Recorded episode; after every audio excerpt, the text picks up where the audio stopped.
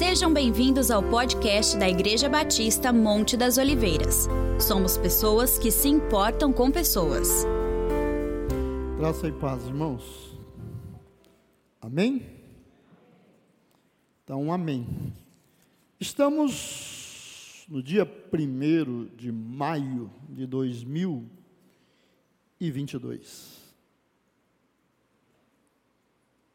E todos os anos, nos últimos anos, a gente tem sempre dedicado o mês de maio para a gente pensar, refletir e tomar decisões sobre a família. E já há muitos anos a gente adota o mês de maio como mês da família. E a gente tem sempre trabalhado temas que são pertinentes né, ao desenvolvimento da cultura bíblica. E nós temos trabalhado para criar uma cultura de bênção na família. Nós entendemos que o povo de Deus, fica à vontade, o povo de Deus tem uma herança muito boa, muito rica, que herdamos da cultura judaica, hebraica, pelos ensinamentos da Bíblia. E a bênção era algo muito forte e, e é muito importante para eles até hoje. Né? Desde o chamado de Deus para Abraão até os dias de hoje, eles nunca abriram mão de abençoar os filhos e criar uma cultura, e criaram né, uma cultura, agora já há quase seis mil anos, né? E eles mantêm aquele padrão. E a igreja que tem dois mil anos, é, no lado ocidental, nós fomos perdendo esse, essa convivência e esses marcos de cultura, mas nos últimos anos nós começamos a trabalhar nisso. Né? E hoje, é, nesse mês da família de 2022, eu pretendo relembrar algumas coisas que já ensinamos aqui coisas que eu já preguei, já ensinei, já fizemos e, e, e, e eu quero é, trazer né, a memória e quem aprendeu ou quem ouviu naquela vez, nas outras vezes, que são conceitos que estão mesclados em muito do que nós temos feito. Então você vai rever esses conceitos e quem não estava com a gente né, pode pegar isso que para Monte das Oliveiras é muito importante. A primeira vez que eu preguei esse assunto, quem nasceu naquele mês da família ou por aquele tempo, já é adolescente hoje. Então, se na época ele não tinha a menor capacidade de entender nada, já rolou muitos anos de lá para cá e hoje ele vai poder ouvir e entender e até perguntar para os pais: e aí, por que, que não está acontecendo? Amém? Abra sua Bíblia comigo em Gênesis 48. Já está quase no finalzinho do livro, que tem 50 capítulos. Gênesis 48. Nós vamos ler do verso 11 até o 22. Ah, é? Isso é uma benção de ficar mais velho, né? Poder esquecer. Né? Vamos orar pelas crianças. Por favor, as crianças.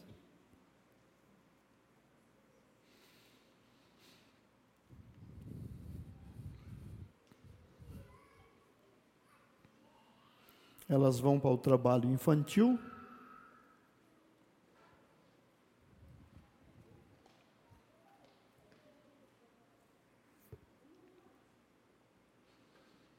Senhor, nós abençoamos as nossas crianças e as suas famílias aqui presentes e aquelas que já estão na Campos Sales, com toda a sorte de bênçãos em Cristo Jesus. Nós separamos esse tempo para que elas possam ter uma ministração específica para suas idades, com materiais e linguajar adequado para que elas possam aprender e ter experiências com o Senhor desde essa idade e ministramos a bênção do Senhor na vida dos professores e dos irmãos que estão trabalhando com elas, para que eles sejam cheios da graça e possam transmitir com unção, com zelo, com dedicação, todo o plano e o propósito de Deus para a vida dessas crianças. Que elas sejam ricamente abençoadas nesse dia, em nome de Jesus. Amém. Deus abençoe. Gênesis 48, do 11 até o 22. Tem na tela, numa, numa outra versão, né? eu estou usando a versão, nova versão transformadora, mas você pode acompanhar pela tela, pode acompanhar pela sua Bíblia, na versão que você gosta. Gênesis 48, do 11 ao 22. Então Jacó disse a José: Nunca imaginei que voltaria a ver seu rosto, mas agora Deus me permitiu ver também seus filhos. José tirou os rapazes de junto dos joelhos do avô e se curvou com o rosto no chão. Em seguida, colocou os rapazes na frente de Jacó.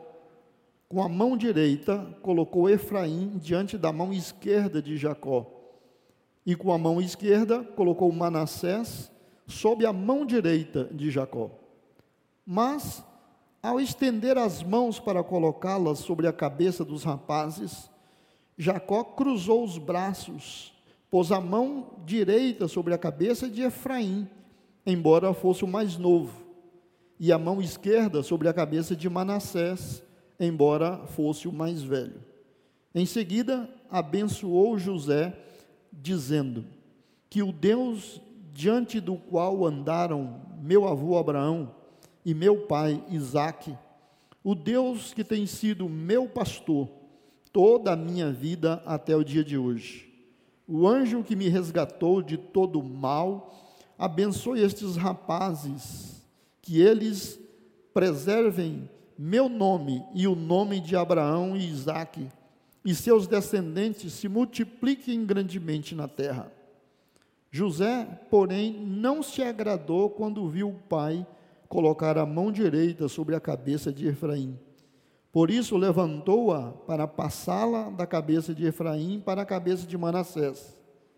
Não, meu pai, disse ele, este é o mais velho, coloque a mão direita sobre a cabeça dele. Mas seu pai se recusou e disse: Eu sei, meu filho, eu sei. Manassés também se tornará um grande povo, mas seu irmão mais novo será ainda maior, e seus descendentes se tornarão muitas nações. Assim, Jacó abençoou os rapazes naquele dia com a seguinte bênção: O povo de Israel usará seu nome, seus nomes quando pronunciarem uma bênção, dirão: Deus os faça prosperar como Efraim e Manassés. Desse modo, Jacó pôs Efraim diante de Manassés. Então Jacó disse a José: Morrerei em breve, mas meu Deus estará com vocês e os levará de volta a Canaã, a terra de seus antepassados em razão de sua autoridade sobre seus irmãos, eu lhe dou uma porção a mais da terra que tomei dos amorreus com a minha espada e o meu arco. Amém? Amém. Nós vamos orar.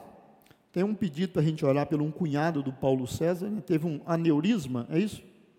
Isso, né? E ah, está com dificuldades no pulmão para respiração e está sedado e não está podendo é, tirar a sedação né, por essas complicações. Então, ele chama José é, Antônio Brito, isso.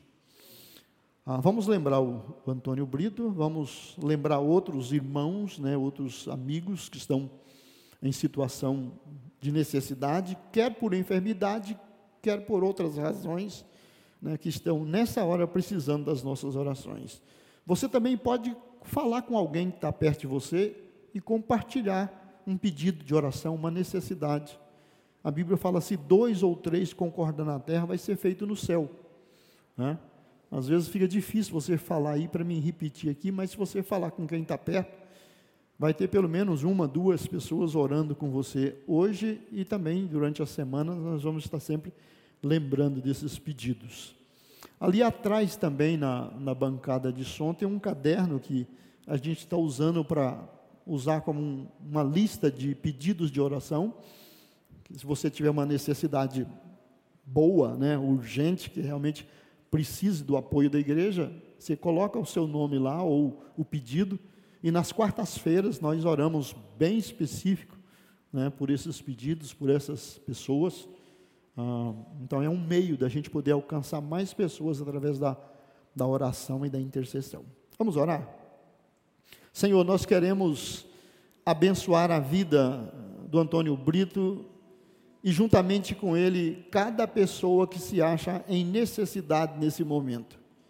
O Senhor conhece o coração, o espírito, a alma e sabe a real necessidade que ela tem e que cada pessoa tem. E por isso, como igreja, nós intercedemos e levantamos as nossas mãos ao Senhor pedindo misericórdia e graça, ao mesmo tempo que impomos as nossas mãos sobre elas, abençoando com a bênção da cura, da saúde, da restauração, pedindo uma intervenção poderosa e sobrenatural, além daquilo que os médicos e a ciência já está fazendo com as suas capacidades e habilidades. Nós invocamos a graça do Senhor sobre cada pessoa, cada família em necessidade. E honramos a fé que o Senhor Jesus nos deu para orarmos e declararmos a cura, a libertação e a vitória para cada uma dessas vidas e para todas elas, em nome do Senhor Jesus. Amém. Amém? Muito bem. Nós começamos ah, esse processo falando sobre identidade e destino. Porque no íntimo de cada pessoa existe um desejo muito grande. A pessoa anseia pela bênção dos pais. Toda criança, todo filho, mesmo que não seja criança, jovem, mesmo os adultos anseiam pela bênção dos pais. Nós nos nossos dias, compreendemos e valorizamos, é, embora na nossa cultura brasileira não foi tão valorizado né, o significado da bênção paternal. Né? Antigamente se usava uma cultura de pedir a bênção, mas com o passar dos anos aquilo se tornou apenas uma formalidade de respeito. Né? Mas na cultura bíblica, né, o pai abençoar os filhos e os filhos desejar a bênção dos pais, era algo muito mais do que simplesmente educação ou boas maneiras. No texto que nós é, encontramos no livro de Gênesis, lá no capítulo 27, é uma história que todo mundo conhece. Esse Jacó, que no texto de hoje estava abençoando o seu filho José, e os dois netos, Manassés e Efraim, quando ele era rapaz, solteiro, né, ele teve uma batalha muito grande por causa de uma bênção. Né? Ah, os pais dele, ah, pelo menos a mãe era estéril, e eles batalharam 20 anos de casados, sem ter filhos e orando para que tivesse.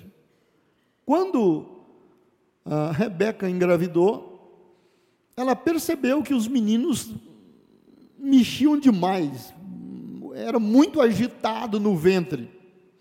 E ela foi orar e Deus deu a ela uma palavra: Você está grávida de gêmeos e o mais novo sempre vai prevalecer sobre o mais velho.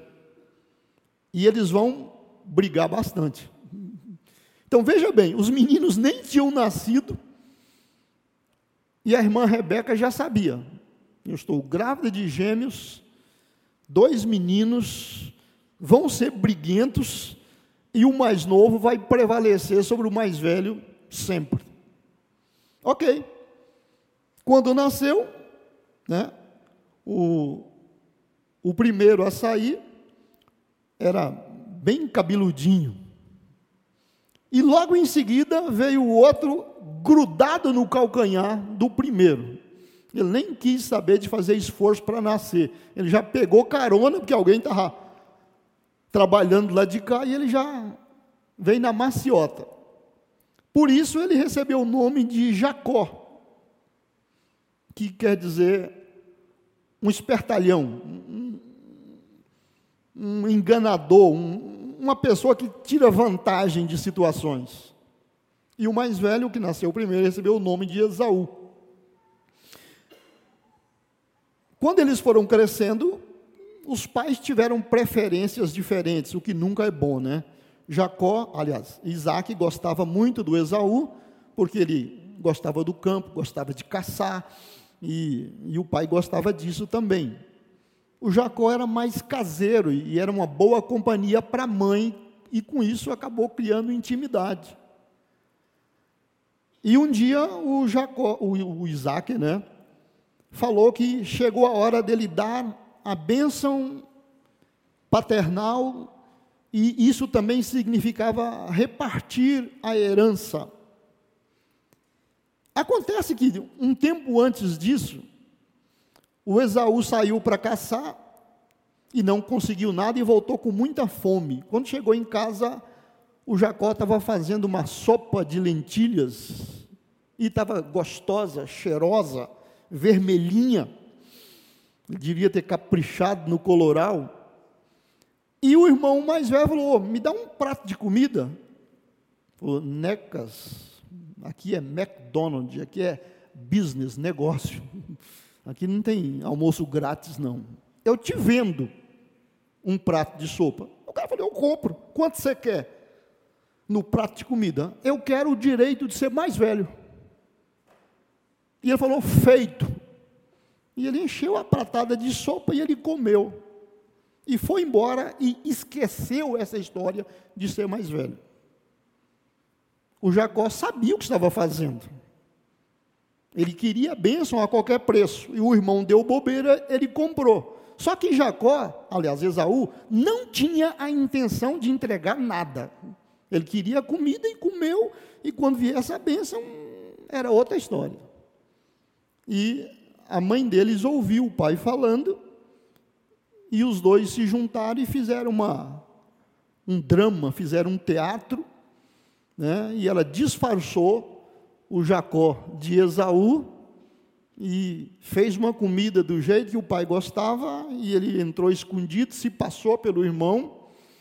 O velho ficou meio desconfiado, mas ele ah, foi cuidadoso, e o pai comeu, e abraçou ele, beijou e abençoou. E assim que ele saiu, o outro chegou com a comida também. Aí a coisa pegou, né? Aí o caldo entornou. Para nossa cultura, eu estou contando uma história que para vocês é uma história do passado. Que bobagem! Brigar por herança, repartir a herança, metade para cada um. E não é bem assim.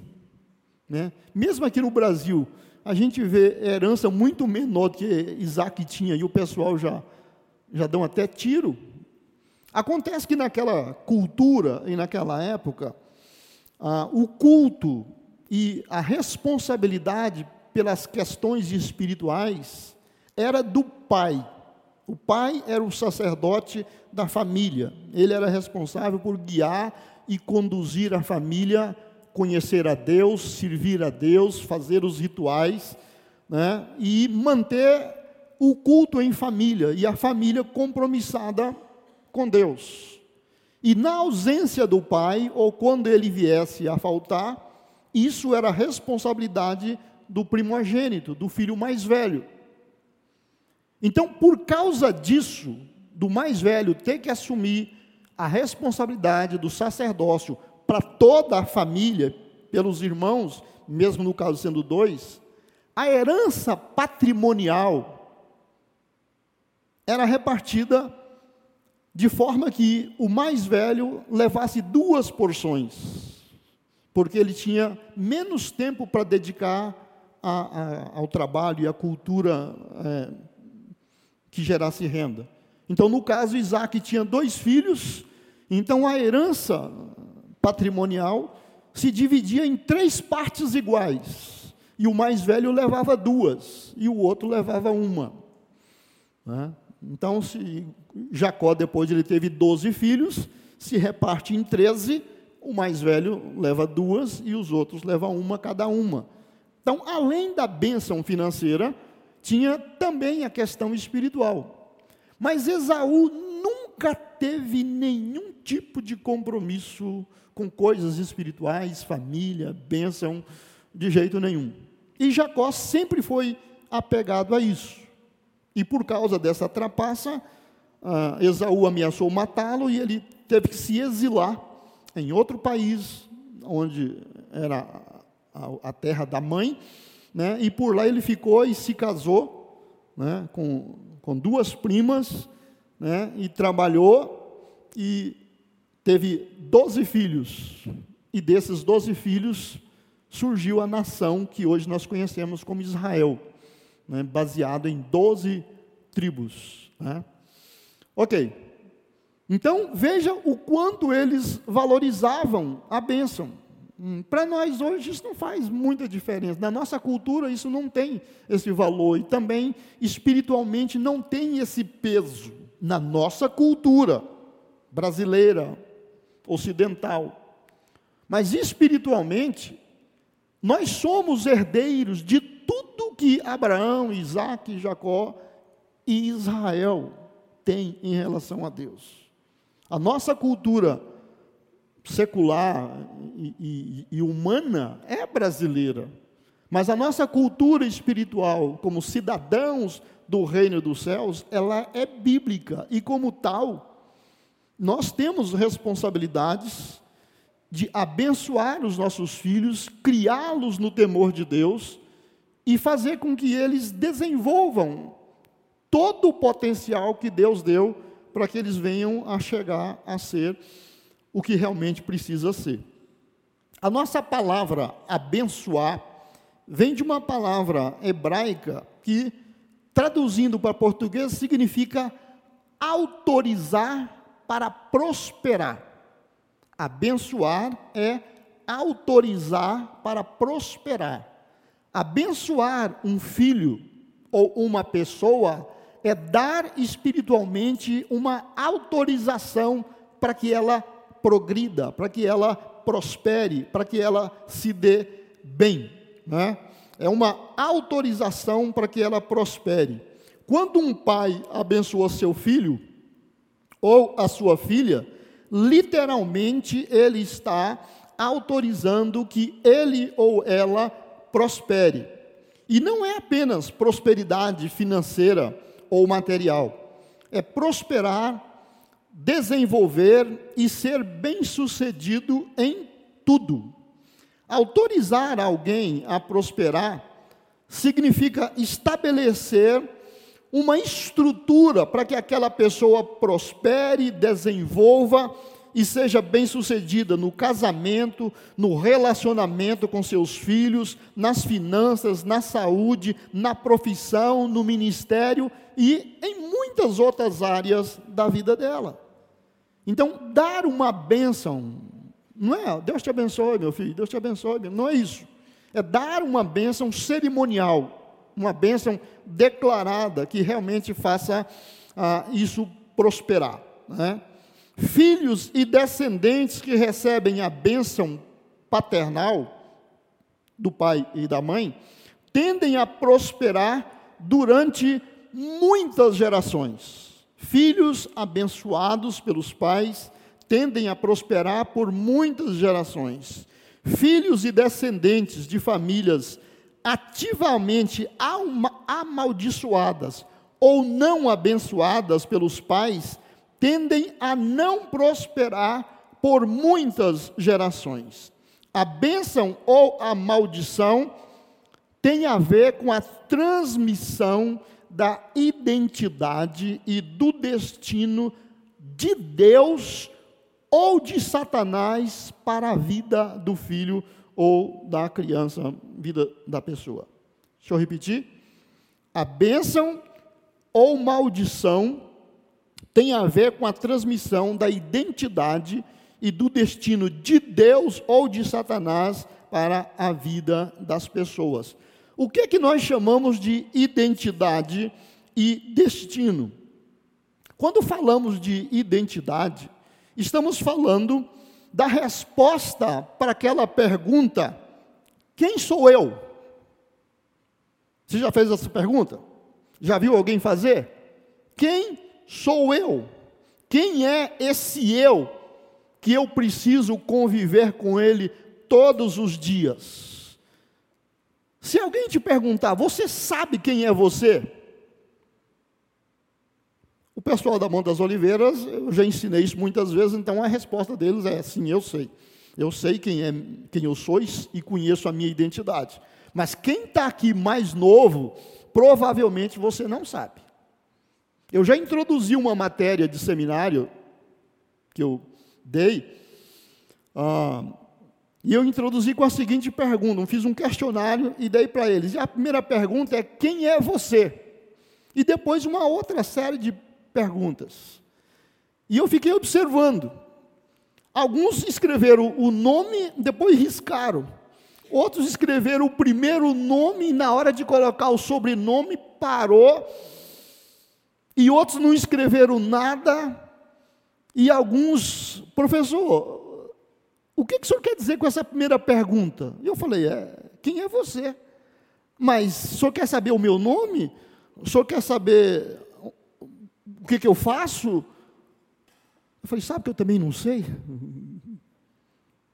O pessoal daqui já sabe que eu não dou a resposta, né? E muitos deles não responderam até o final da prova. E eu tenho certeza que muitos de vocês estão aqui olhando para a minha cara também não sabem. Ainda. Não tem essa resposta. Quem você é? Você já está com 20, com 30, 40 anos, outros são adolescentes, mas nunca parou para dizer quem eu sou. Se você não sabe nem quem você é, o que, que você está fazendo aqui? Para onde é que você vai? O que, que você vai fazer da sua vida?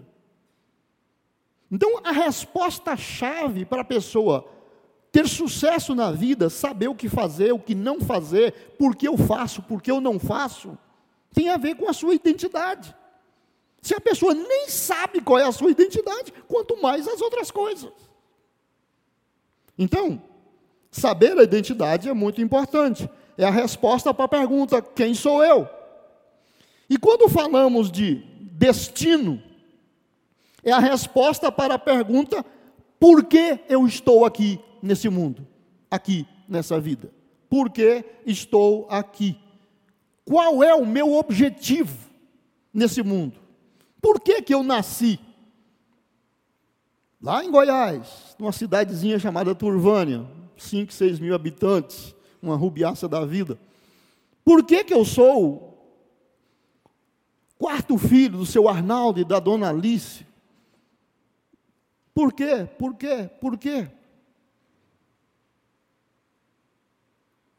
Qual é o meu destino? Eu nasci para quê? Por que, que eu tenho tais habilidades ou não tenho tais habilidades? Então, a bênção ou a maldição tem a ver com a transmissão da identidade do destino de Deus ou de Satanás para a pessoa. Tanto Deus quanto Satanás têm um propósito para a vida das pessoas. Deus tem porque Ele criou você, Ele ama você, Ele me ama e Ele tem coisas boas para fazer comigo.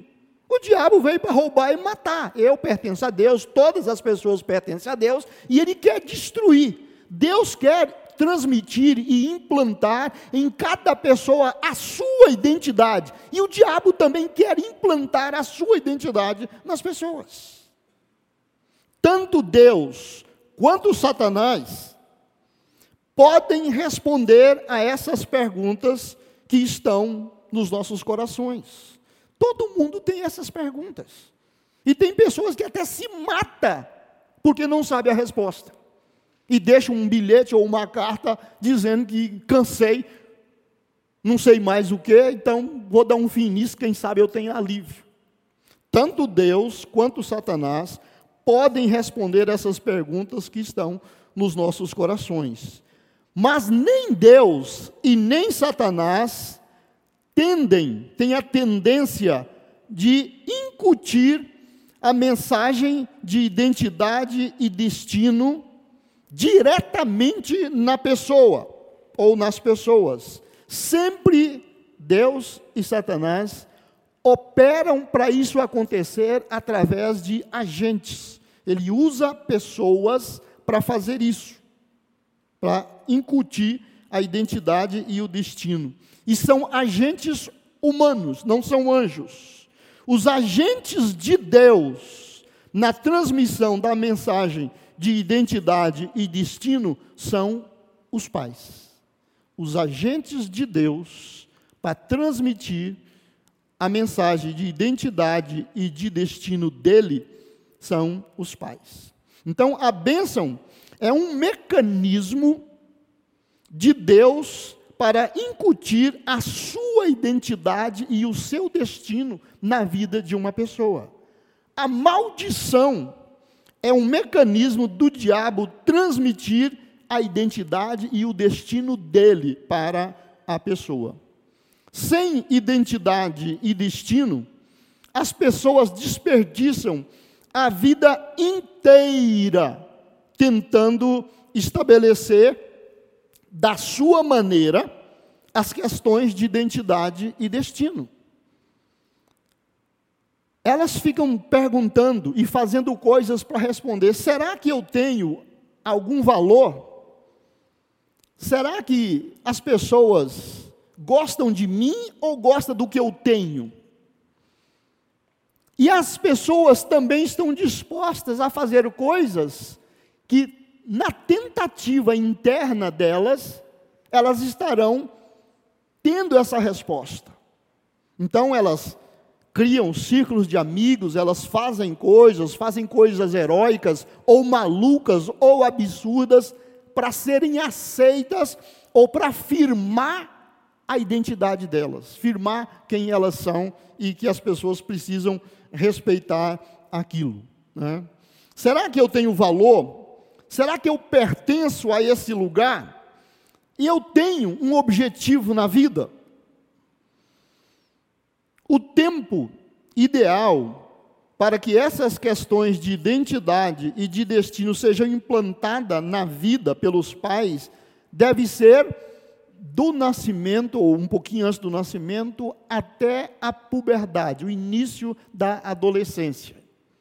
Esse e principalmente nessa idade, eh, na entrada da adolescência, é um momento crucial para os pais implantar a identidade e o destino de Deus na vida dos filhos, ou a identidade e o destino satânico, maligno do diabo na vida dos filhos. Né?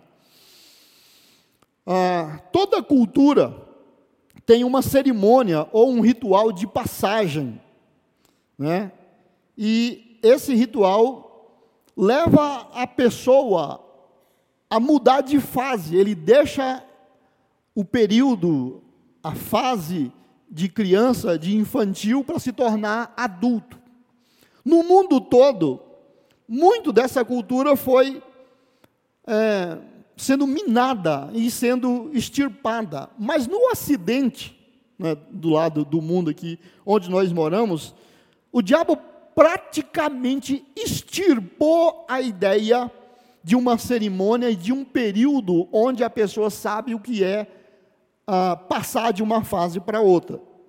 Ah, os índios, por exemplo, na nossa cultura brasileira, ainda têm os rituais. Quando chega perto aí da na fase de adolescência, os meninos têm que fazer uma prova, um tipo de ritual para provar que ele já é homem.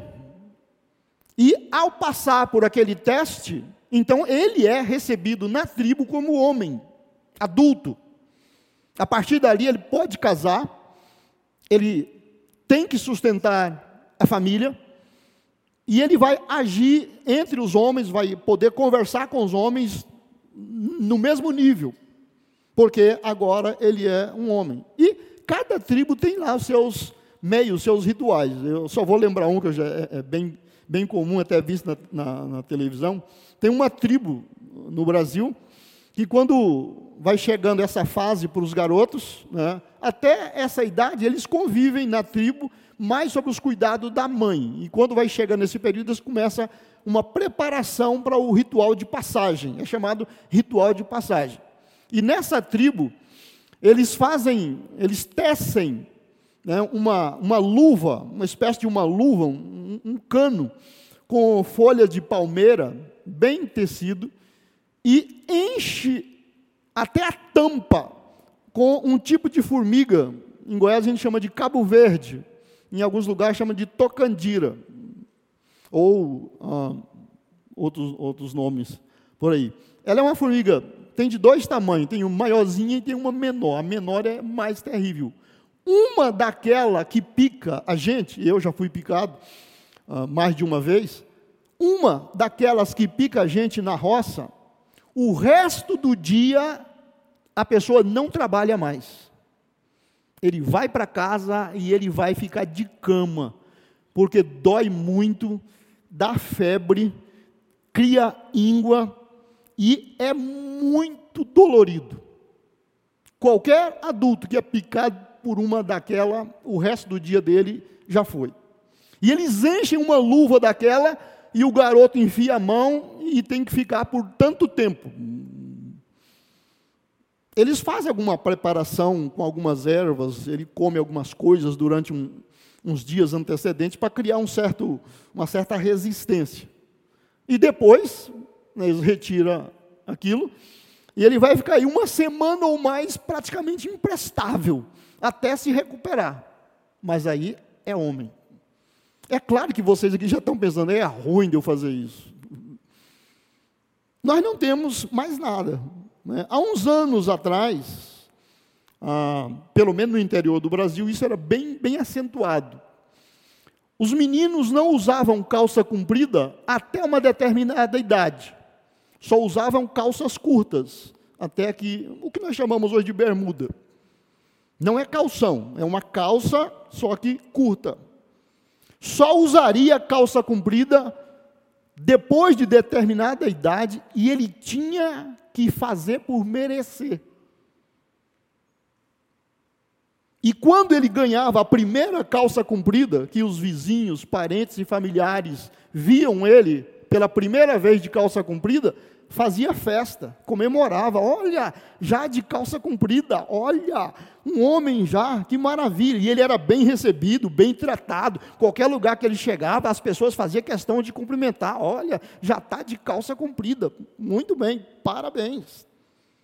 Se uma, um garoto fizesse uma malcriação ou cometesse um deslize numa conversa ou em algum assunto de mais adulto, uma das mais sérias repreensões que ele poderia receber é alguém dizer: Olha, você ainda nem usa calças e está se metendo num assunto desse?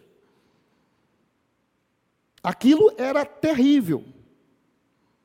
As meninas não usavam maquiagem e algumas coisas até determinada idade. Ela tinha que fazer por merecer. Quando ela podia usar pela primeira vez o batom, ou um, um blush, sei lá o que mais aí, nossa, aquilo também era celebrado pelas amigas, pelos parentes, pelos familiares, as mulheres mais velhas. Olha, é uma mocinha, agora já está usando maquiagem, parabéns, porque ela já tinha atitude de adulta. Agora, hoje, quando o menino sai do hospital, já tem calça comprida, pelos até os os 8, 9, 10 anos, e aí depois já está com 35 anos pedindo dinheiro para emprestado, ou dado, né? Emprestado é uma conversa, para levar a namorada para o cinema para comprar pipoca.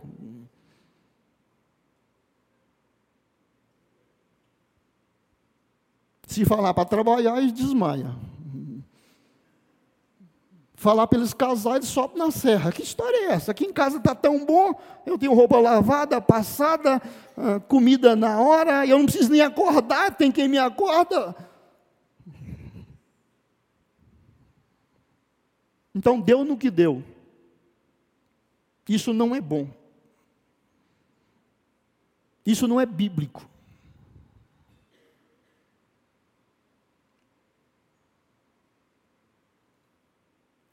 Mais para frente nós vamos voltar sobre esse assunto de identidade e destino. Mas hoje eu quero tocar um pouquinho para frente, lembrando uma outra coisa que nós já trabalhamos aqui nessa linha, que é o projeto de Deus para os pais e para as mães. Porque, pelo que eu falei até aqui, vocês viram que os pais têm uma grande responsabilidade. Eles é que têm que incutir nos filhos a identidade e o destino deles. Vocês lembram no texto que nós lemos? De Jacó abençoando os meninos? José trouxe os dois garotos, e como é costume, o padrão normal de se fazer é a mão direita é a mão da bênção. Então, se vai fazer abençoar duas pessoas, a mão direita põe na cabeça do mais velho e a mão esquerda do mais novo. É assim que se faz. Então José pegou o filho mais velho, colocou aqui, pegou o mais novo, colocou aqui. Aí Jacó fez assim. E começou a orar. E José falou: Não, pai, assim não, assim não. É assim. Ele falou: Eu sei o que estou fazendo. Esse garoto aqui, ó, o baixinho, é o cara. Esse aqui vai ser grande, vai ser bom, mas esse aqui é que vai ser o cara. Como é que ele sabia disso?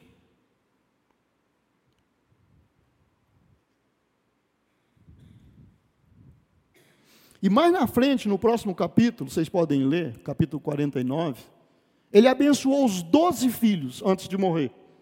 Ele começou a passar mal, mandou chamar os meninos, sentou na cama e orou um por um e abençoou um por um. E ele falou uma coisa específica para cada um deles. E a bênção do mais velho, ele passou para dois, ao invés de um. Passou para Judá, que era o quarto, o quarto, e não o mais velho, que era Rubem e para José. O Judá herdou a bênção de ser o líder da família e da nação. E José herdou a bênção da propriedade dupla. Os dois filhos de José se tornaram duas tribos e cada uma recebeu uma herança. Então José recebeu duas através de Efraim e Manassés. E Judá recebeu a bênção da liderança. Tanto é que Jesus é descendente de Judá e o reino de Israel para sempre e sempre, eternamente, forever and ever, é de Cristo, que é descendente de Judá. Né? Como é que Jacó sabia disso?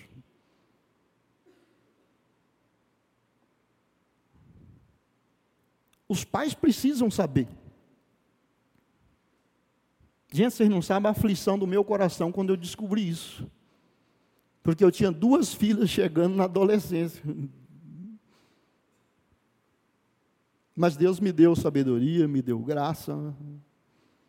E tem dado para muitos pais aqui, de lá para cá, muitos pais fizeram coisas maravilhosas em família. A Monte das Oliveiras criamos uma cultura que tem feito diferença. E a gente quer que continue assim. Mas eu vou falar rapidamente aqui, para a gente não ir tão longe sobre o projeto de Deus para os pais e para as mães, para a gente poder chegar nisso mais para frente. Deus projetou que o homem e a mulher desempenhem papéis totalmente diferentes na vida dos seus filhos. Né? As pessoas não cristãs acreditam que ter dois pais, ou duas mães, ou só um pai, ou só uma mãe, ser criado só com um ou só com outro, ou com dois ou com três, não faz a menor diferença. O importante é ter amor e condições de criar. E isso não é verdade de jeito nenhum. Né? Nós sabemos que não é assim que a Bíblia diz, e na prática a história também tem mostrado que não é. Deus projetou a mãe, a mãe, a mulher, para que cumprisse duas funções principais em relação aos filhos.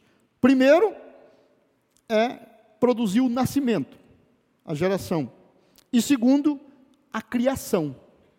A mãe, ela foi projetada por Deus para levar a, o filho a nascer e a criação dos filhos. O homem não foi projetado para essas funções. As mulheres, sim, foram projetadas por Deus física e emocionalmente para cumprir essas funções. Do nascimento até a puberdade, o início da adolescência, a mulher, né, no caso a mãe, é quem desempenha o papel chave, o papel importante na transmissão de identidade e de destino de seus filhos, ao provê-los de amor e segurança. Então, desde a concepção até a puberdade, é a mãe que é a, a, a chave, o elemento principal para transmitir a identidade e o destino de Deus para os filhos, né? através de provê-los de amor e de segurança. Da puberdade em diante, isso muda de fase. Né? Da puberdade em diante, a mãe deve direcionar a vida dos filhos para o papel do pai. É claro que ele tem que ajudar uh, desde a concepção até a puberdade.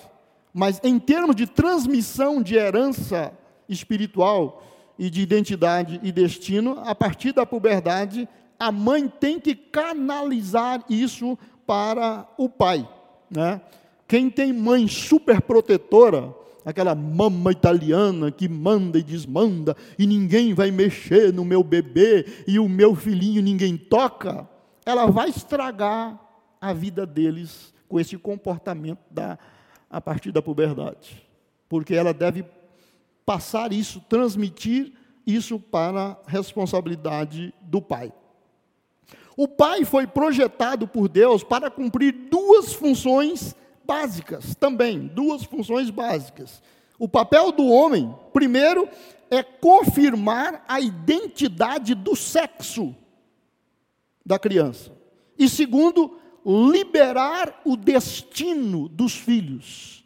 Quem libera o filho para o destino que ele deve seguir é o pai. Né? Na puberdade, o pai, não a mãe, tem por herança a voz de Deus ou de Satanás para abençoar ou amaldiçoar a sexualidade de seus filhos. Então, a masculinidade ou a feminilidade tem a ver com a presença, a bênção e o relacionamento do pai com os filhos. Mesmo na concepção, geneticamente, biologicamente falando, quem determina o sexo da criança é o pai e não a mãe.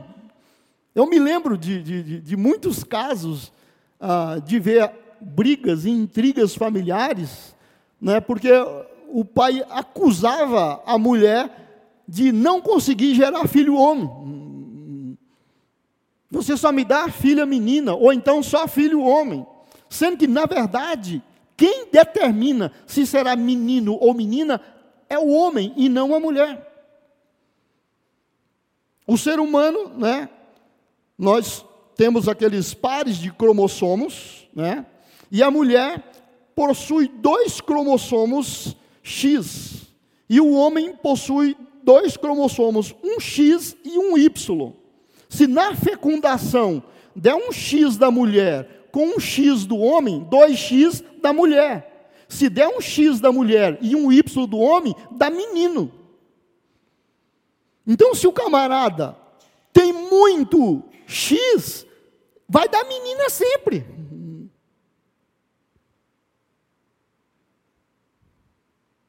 E se tiver muito Y, vai dar sempre menino. É ele que determina isso, e não a mulher. E não é uma loteria. É o homem que determina se o filho será homem ou mulher pelos seus cromossomos. Né? Então Deus projetou o pai para determinar isso e depois confirmar a identidade de sexo dos filhos. Gênesis 1, 26 a 31, vamos dar uma olhada? Gênesis, primeiro capítulo aí, 1, 26 a 31, diz o seguinte: Gênesis 1, 26 a 31.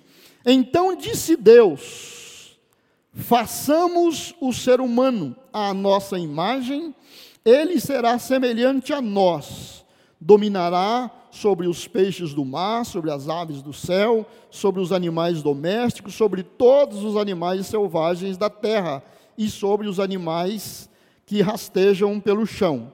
Assim Deus os criou seres humanos à sua própria imagem. A imagem de Deus os criou. Homem e mulher os criou. Homem e mulher os criou. Então Deus os abençoou e disse: Sejam férteis e multipliquem-se e encham e governem a terra. Domine sobre os peixes do mar, sobre as aves do céu, sobre todos os animais que rastejam pelo chão. Então, Deus disse: Vejam, eu lhes dou todas as plantas como, com sementes em toda a terra e em todas as árvores frutíferas para que sirvam de alimento e dou todas as plantas verdes como alimentos a todos os seres vivos, aos animais selvagens, às aves dos céus e aos animais que rastejam pelo chão. Assim aconteceu. Então Deus olhou tudo quanto havia feito e era muito bom. Deus fez homem e mulher e os abençoou para que crescessem, prosperassem né, e prevalecessem sobre a terra. Os pais, homens, né, os homens, os pais, têm uma visão né, externa para os seus filhos, enquanto a mãe tem uma visão interna. Né? Se vocês observam ah, o modo como os pais né, e as mães seguram os filhos no colo, você pode ter uma noção disso. A mãe sempre pega o bebê de frente para ela num sentido de proteção e cuidado. Os pais sempre pegam eles de frente na palma da mão, como mostrar o mundo de fora.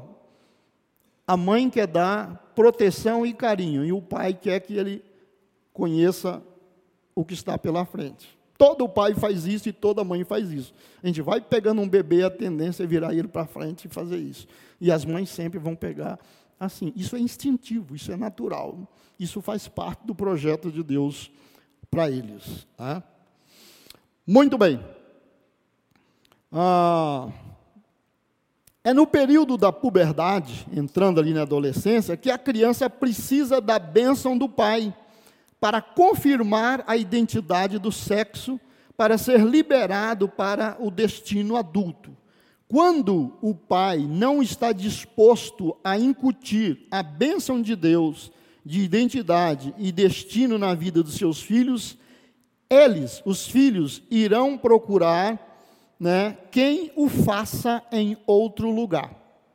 Se os pais não estiverem dispostos a confirmar e abençoar a identidade e o destino dos filhos na, na adolescência, esses filhos vão procurar em outras fontes para confirmarem a identidade deles. Satanás está sempre pronto em conduzir esses jovens para pais substitutos e modelos que incutam uma bênção falsa e os liberem para a fase adulta. Por isso que adolescentes gostam muito de viver em bando e gangues Normalmente as gangues têm um líder, e normalmente é um líder forte. E ali ele se sente parte da tribo. E quanto mais valente ele é, mais posição ele galga. E se em casa ele não tem apoio e não é reconhecido, ou ele não se vê reconhecido, ele vai buscar isso lá fora. Se a menina não acha carinho e atenção para ser reconhecido como menina e como mulher em casa, ela vai achar quem mostra que ela é uma gatinha, que ela é bonita e que ela é capaz de atrair alguém. E ela vai fazer isso lá fora. E normalmente vai encontrar errado, tanto um quanto o outro. Pesquisa já tem demonstrado isso, e quando nós fizemos o Abençoando Gerações, ah, aquele seminário da Universidade da Família, é estatisticamente comprovado que a maioria dos divórcios surge quando os filhos estão chegando a 9, 10 anos de idade. Por que será? A maioria, o maior percentual de divórcios, de separação e destruição de família é quando os filhos estão chegando de 9, 10 anos em diante. E normalmente, antes dele se tornar um adolescente, já vai ter um substituto. Ou ele vai estar no meio de um fogo cruzado entre o papai e a mamãe. E às vezes ele vai odiar um, e às vezes os dois. Isso é uma rede armada para destruir a identidade que Deus planejou para aquela criança. Por que, que a violência infantil e também sexual destrói as pessoas quando ela é praticada nessa idade? E por que, que tem partidos políticos e governos patrocinando o abuso sexual infantil? Para depois dizer para eles que vocês são vítimas da sociedade e nós estamos aqui para apoiar vocês. E eles se acham parte da minoria, e como minoria, agora nós achamos quem nos apoia. Isso é aquela piada sem graça do vidraceiro que paga um garoto para sair quebrando vidraça para ele sair atrás oferecendo vidro. Então, essa ideologia de gênero, eles destroem a infância e a sexualidade das crianças e depois oferecem refúgio e apoio. Mas para destruir essas vidas. Fora da fé, fora da moralidade, fora daquilo que é propósito de Deus para as vidas. Né? Vocês têm que pensar nisso. Malaquias 4, 5 e 6, o profeta Malaquias diz o seguinte: Eis que eu os enviarei o profeta Elias, antes que venha o grande e terrível dia do Senhor. Ele converterá o coração dos pais aos filhos e o coração dos filhos a seus pais, para que não eu não venha e fira a terra com maldição. Se os pais não se converter para com os filhos e os filhos não se converter para com os pais, a terra vai de mal a pior. Normalmente, quase não há problemas no relacionamento quanto ao coração das mães serem convertidas aos seus filhos e vice-versa. O problema normalmente está no coração dos pais aos filhos e vice-versa, porque é na idade de se confirmar identidade e destino. As prisões e centros de reabilitação de drogados estão abarrotados de filhos e filhas sem pais. E pelos nomes que a gente vê na televisão e nos registros da polícia, tem muito filho de crente. Você assiste uma reportagem da Fundação do Bem-Estar do Menor, a Fundação Casa hoje, né?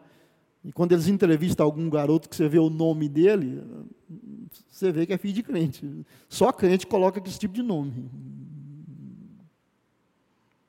Uma companhia de, uma empresa né, de cartões de felicitação, é, nos Estados Unidos, uma vez ela fez uma campanha, ah, ela doou cartões para os presos é, dedicarem para suas mães. Eles ofereciam os cartões, era só o, o, o presidiário preencher e eles remetiam gratuitamente é, para as mães. E o, a campanha foi um sucesso, foi muitos cartões ah, distribuídos para as mães dos presos. Na época do Dia dos Pais, a mesma empresa fez a mesma campanha nos mesmos lugares. Apenas três cartões foram enviados.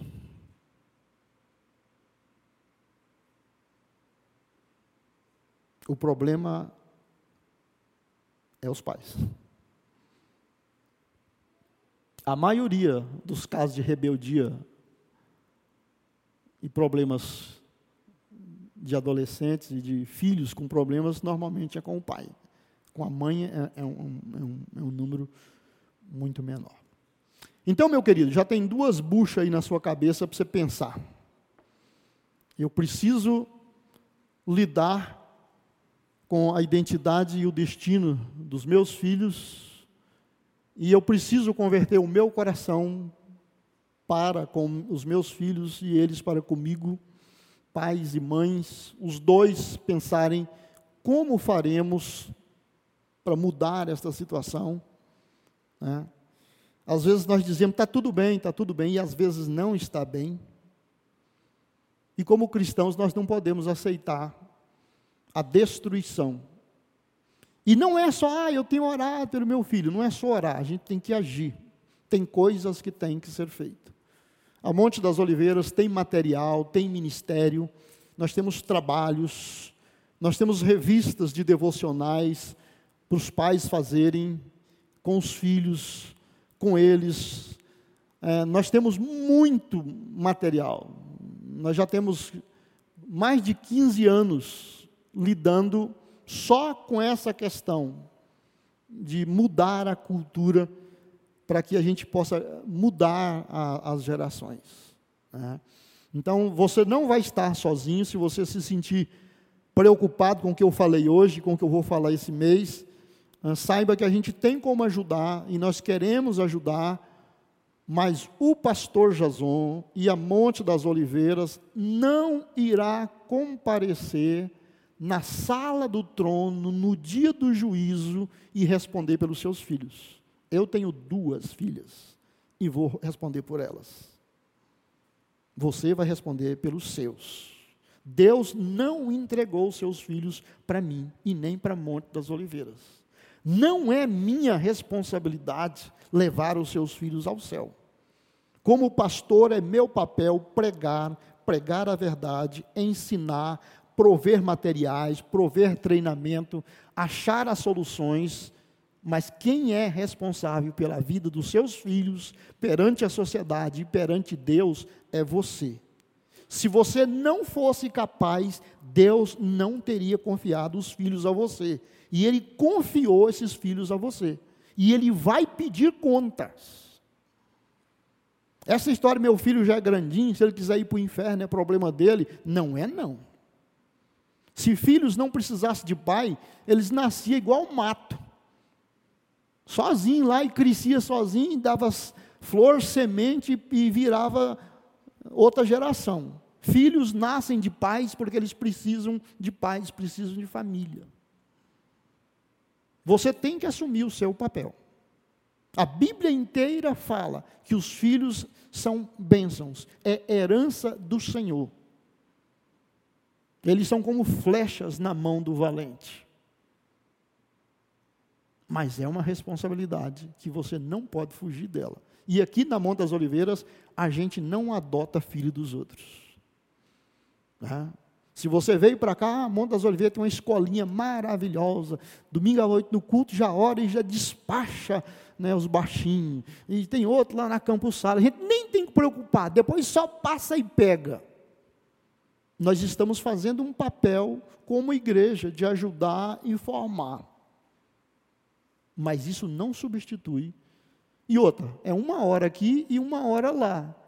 E o dia tem 24 horas e a semana tem sete dias. Então, você tem muito mais responsabilidade com eles do que nós. Amém? Gostou dessa mensagem? Então compartilhe com sua família e amigos e não se esqueça de nos acompanhar nas redes sociais. Até a próxima!